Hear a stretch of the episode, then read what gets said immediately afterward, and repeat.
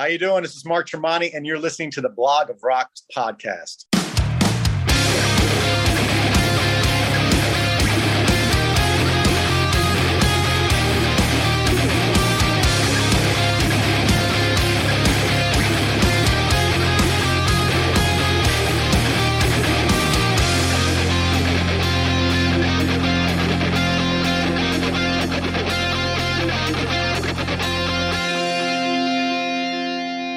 Hallo, willkommen bei The Block of Rock, deinem Hardrock und Heavy Metal Podcast Musikmagazin. Ich bin Uwe Lerch und ich nehme dich backstage mit zu den Rockstars. Natürlich quatschen wir über die Musik, die uns alle verbindet, über neue Platten, über Livepläne und was früher so war. Aber wir sprechen auch über die Menschen dahinter. Was hat sie inspiriert und motiviert und welche Rockstar-Tipps haben sie für dich da draußen? In den Show Notes, das ist die Beschreibung zu dieser Episode, über die du das hier gerade hörst, findest du einen zentralen Link für alle weiteren Informationen, der dich aber auch in meine offizielle Facebook-Gruppe führt. Ich würde mich freuen, wenn wir uns hier kennenlernen. Bist du nun am Start? Na dann komm doch mit!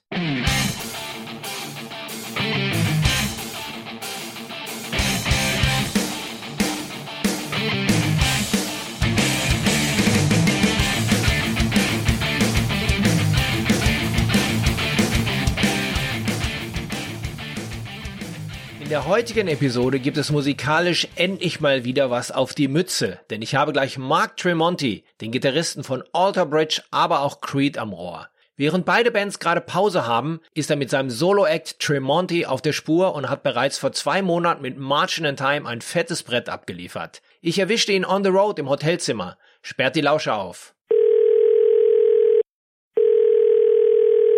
How you Hello. doing? How's it going? Hello Mark, where do I pick you up? It looks like a hotel room. I'm in a hotel room in Niagara Falls. How's the weather over there? It's beautiful, beautiful day. You're on tour at the moment, so things are rolling for Tremonti. Yeah, this is our second tour since since the, the lockdowns. So yeah, we're we're glad to be back on the road. I've seen you doing a great package over there. Yeah, you know it's been uh, it's been quite a night. You know we're we're on a we're on tour right now with four bands, so it's uh, you know it's a it's a big tour. So who's playing with you? We have Travis Brock, um, us, Sevendust, and Daughtry. Perfect. I would like to be there. So how big are the venues? Uh, they're theaters, you know, anywhere from fifteen hundred to four thousand seats. I think. Awesome. Good to be back on the road, I assume. Absolutely. So you've had the busy year. We had several releases. First release was your little baby girl and Yes. of course a new album. So how's it been with your little princess? Oh, it's the best thing in the world. You know, she's eight months now, and uh, she's got a smile on her face at all times. And uh, this that's the hardest thing about what I'm doing now is being away from her. It's, it's uh, thank God for FaceTime.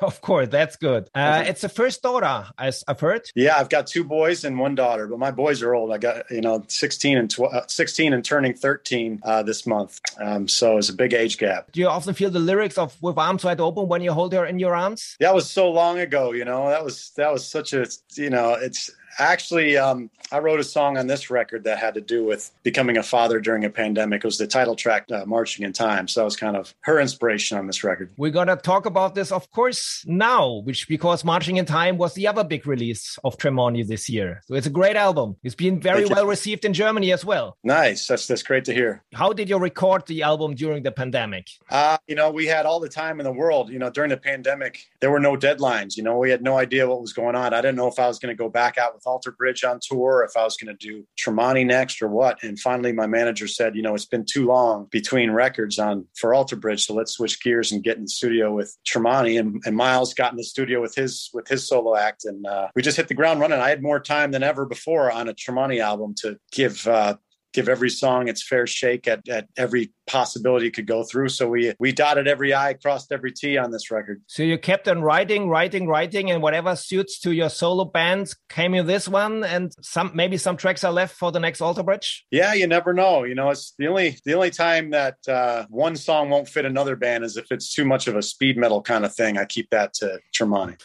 Do you have it already in mind when you start working on a song, or is it something which comes after? Um, well, whenever I'm, you know, as soon as I stopped recording Walk the Sky, I hit the ground running writing for the next Tremonti record. So um, I'm always focused on the next specific band, but that that doesn't mean that there's not some bleed through. So on, on this record, there's a song called Under the Sun that I intended to be on the last Alter Bridge record, but we just didn't have time. So you kept it for your own project. Yeah, absolutely.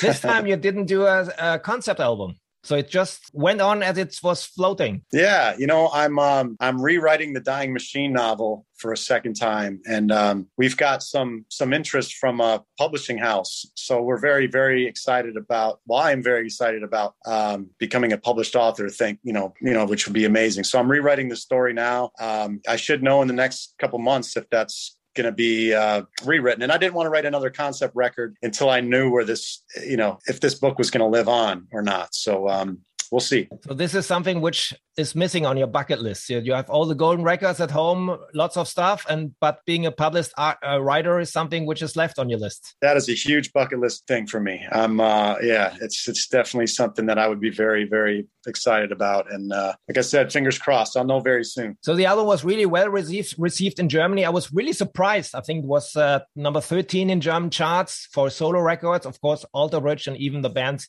you've been in before uh, has been huge in Germany, but for solo records was a big success. So seems you have a great crowd over here. Absolutely. You know, Europe Europe in general is, is, is keeping this band alive, keeping both Alter Bridge and Tremonti alive. You know, it's uh, it's such a thriving place for, for rock and roll music and heavy metal and rock and roll. It's it's uh, I think the whole world of rock and roll owes you know a big debt to to, to European crowds. Is a big difference between the the target groups? You have you played in in the US big festivals, you played in Europe big festivals like of course Rock am Ring and Wacken and so on. So what's the big difference between the audience? I think mainly European audiences are um, they like they're more open minded across the board. You'll go to see a festival and they'll they'll appreciate Slayer and they'll appreciate you know Alice in Chains. You know, whereas you know in in the states sometimes people will just want one genre and not not be open minded to both. Uh, I think you know one thing that's happened since this pandemic is now that people go to see these shows, I think they are more open minded in general across the globe. because everybody's happy just to get back out and see shows again. So hopefully that's the one uh, silver lining in, uh, in, in what happened. Of course, we are all hungry for rock. You're lucky that you can uh, go on tour in the US at the moment, and in Europe it doesn't look so positive. But let's keep fingers crossed. You're coming over to Europe. Yeah, we're coming over in January. So um, you know, hopefully everybody gets things under control and and uh, because we're we've already got everything planned. We're ready to go. We're, we're getting our bags packed. So you know, hopefully everything stays calm over there and, and everybody keeps things under control. That's what we're working here with uh, our new government. Of course, everybody needs to get somehow vaccinated, wearing masks and so on. But people, of course, are really willing to go back to the clubs to see some live shows. And what could we expect? Of course, will it be? Will it be? Of course, it will be a Tremonti focused show. So there will be no tracks from the other bands, I assume. Yeah, just Tremonti stuff. You know, we're gonna we're gonna just start playing as many of the new songs as we can. Right right now, so far in the states, we've been playing uh, support support roles, and um, our our sets have been you know an hour long. So when we come over there, it's going to be you know an hour and a half or longer. So it's we got to get get back into full length uh, shape and uh, start introducing some new songs and. Um, we're excited for it. Is it difficult for you to go back to this kind of support role? No, it's actually really easy. You know, it's it's the easiest thing to do. Is um, you know, as a singer, your voice can only handle so much every night if you sing like like I do. I, am not a trained singer. I don't I don't uh, I can't sing for hours and hours. I, I sometimes I have to scream like a caveman to hit notes. So my my voice doesn't last two hours. So um, it usually takes me a good week to get that voice to last a, a good hour and a half of pushing it the way I do. So um, the support roles are pretty easy when it comes to, to that. um, the new album, Marching on Time, was also released, of course, on vinyl, and it seems that it's you know vinyl's getting bigger, bigger, bigger over there. Even me, I was restarting my vinyl collection just during the pandemic. I just had a few of them, but now I'm keep on buying back the vinyl, old stuff, new stuff. How about you? Do you have a special recommended place at your home to to listen to vinyl? I do. I um I have a studio in my house. My wife bought me a, uh, a record player last Christmas, and um yeah, so I'm setting it up in my. I haven't actually got it hooked up. I've got a PA in my studio because that's kind of my live room for for rehearsals, and uh, I'm just going to hook up that record player through my PA and and kind of have that be my my little vibe room. So this will be done when you come back uh, from tour, taking care of your little princess of of the rest of the family and getting your record player plugged in. Yeah, you know she loves going into the studio, so she'll she'll sit there and enjoy it with me. But she's not walking already. No, she can't even crawl. She's she uh she won't she can't even sit up yet. She falls you got to hold her by the waist. Let's talk about the rest of the family. There's another band alter bridge so what's the status in here? Myles is busy at the moment with his stuff. Uh, just listened today on the radio the new Slash song uh, he put out. So how is he doing? He's also being on tour on the US? Oh, Myles is great. Yeah, they they've been on uh, I think two tours now, if I'm not mistaken. But uh, I just spoke to him last week, and he's he's doing great. He's spending he um you know when he's off tour, he likes to just find peace, and he goes and sits by the lake and uh, near his home and and um, relaxes. You know, so he's this is a different thing for Myles. You know, this um, ever since I've known Myles, me and him have been very, very, very busy touring. And uh, between Alter Bridge slash um, his solo project, he hasn't had much time to sit down and enjoy his his uh, spare time. So when I talk to him now, um, he just seems like he's relaxed. You know, we're usually when we talk back in the day, we're we're fast talkers. We want to get things done. We want to get songs. Written. We want to get records out. Now it's just kind of just. Uh, I think he's peaceful these days. When you did you guys get back together working on the new Alter Bridge after your tour in Europe? Yeah, well, we might actually get together um, before our tour in Europe just to put some ideas together because we're going into the studio in April, um, April and May. So we've got to be ready to go by uh, well before that. So as you're busy, I assume there's no time left for Creed for the moment. Uh, not right now. You know, we, um, you know, I've, you know, like I said, I'm touring right up until we go into the studio in April and May. After we get out of the studio in May, I go back out with Tremonti, hit all the big festivals in Europe and in the States and as many shows as we can hit before I think November of next year when Alter Bridge goes back on tour for the first time. And I think we start in Europe. And, um, you know, we've already started booking venues over there because you have to, you have to book venues so far out nowadays. After this pandemic, everybody wants to get back out there. So you've got to reserve these rooms, you know, a year and a half in advance. So we're we're already planning that next Alter Bridge tour. Good to hear. That's great. But I've heard that you're also working on another project which has got to do with charity and with helping other people. So this is something I would really like to spend the last minutes of our time to talk about this project because I always like love musicians who do also good things for other people. Yeah, you know, this is about the most exciting project I've ever worked on in my life, and um, I've uh, you know I'm raising money for Down syndrome. My daughter has Down syndrome, and um, I'm starting a foundation called Take a Chance for Charity that I'm going to challenge other musicians, actors, athletes, whoever has a platform to do something that nobody would ever see coming uh, and um, do it for fun and to raise money for charity. And it, and it can be anybody's charity um, that they choose.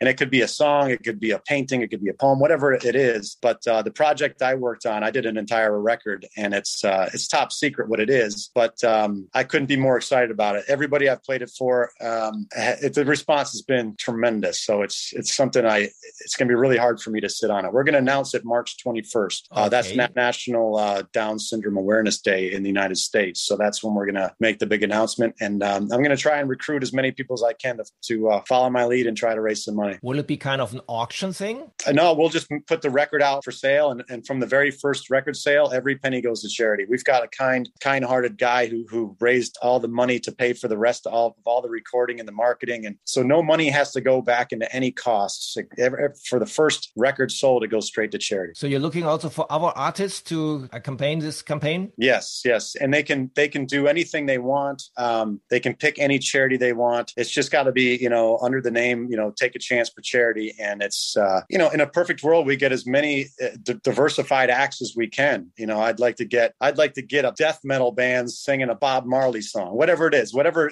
you know catches people by surprise. Yeah, as many artists as possible. You know as many as, as many diverse acts as we can get on board. You know, it's uh, I I, I don't want to raise a million dollars. I want to raise a hundred million dollars in the name of, of Take a Chance for Charity, and and uh, it'll be great to actually show the rock, you know, show the world what the rock world of can course. do. To... When you are on tour, uh, there are some special packages available. We need to talk about this. Yeah. Um, well, we do. Um, I don't know what's going to be available when we get over there, but usually, usually we do a meet and greet package. Now in the states, our meet and greets are different. You know, people come and they see the sound check, and we take a group picture. But um, you know, with all the COVID protocols and everything, you know, we can't do the shake hands. You know, we we pre-sign our autographs and take a group picture with us on stage and, and the fans in front of us. But I usually do guitar clinics, you know, and um, I I try to teach people how I write songs and how I play guitar as best I can, and and uh, I do that every show day. So hopefully I can do that when we get over there. But um, if fingers crossed that that, that can happen because it hasn't been able to happen here in the states yet. So uh, we'll see what happens. Fingers crossed, of course. Thank you very much. Have a Thank nice you. day in Niagara Falls. I love the city. You're, you're on the US side, not on the Canadian side. Yeah, the U.S. side. You've been to the falls today? I have not. I'm, I'm going to head over there in a little bit. I'm going to grab some lunch and head over there. To the Maid of the Mist. That's right. where even Marilyn Monroe did this, uh, did her movie. Oh, yeah. Oh, yeah. I can't wait. And it's a beautiful day out. So I'm, I'm, looking forward to it. All the best to you. Thanks for taking the time, Mark. See you in Thank January. And I'll take care of your charity foundation. Thank you so much. I appreciate that. Bye. Bye bye. Hierzu gibt es leider noch einen traurigen Nachtrag. Nur wenige Tage nach diesem Gespräch wurde die eben angesprochene US-Tour leider abgebrochen, da die 25-jährige Stieftochter von Daughtry-Fronter Chris Daughtry auf bisher nicht übermittelte Weise plötzlich verstorben ist. Einige Newsportale haben sogar von Mord berichtet. Hoffen wir mal, dass die geplante Eurotour von Tremonti unter einem besseren Stern steht. Und wenn ich mir die aktuelle Corona-Lage so ansehe, kann man schon seine Zweifel haben. Achtet also auf die Nachrichten zu diesen Shows.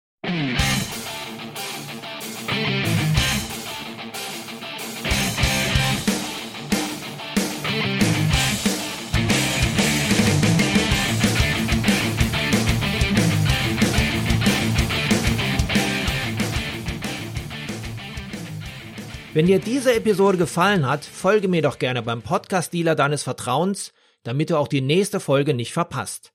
Du bekommst die ganze Staffel als kostenloses Abo unter anderem bei Spotify, Apple Podcast, Amazon Music, Deezer, Soundcloud, YouTube, dem Podcast-Portal von Google oder natürlich über meine Homepage theblogofrock.com.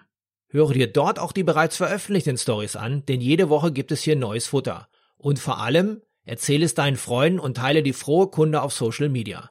Alles klar? Dann hören wir uns ja wieder beim nächsten Mal. Bis dahin, keep on rocking!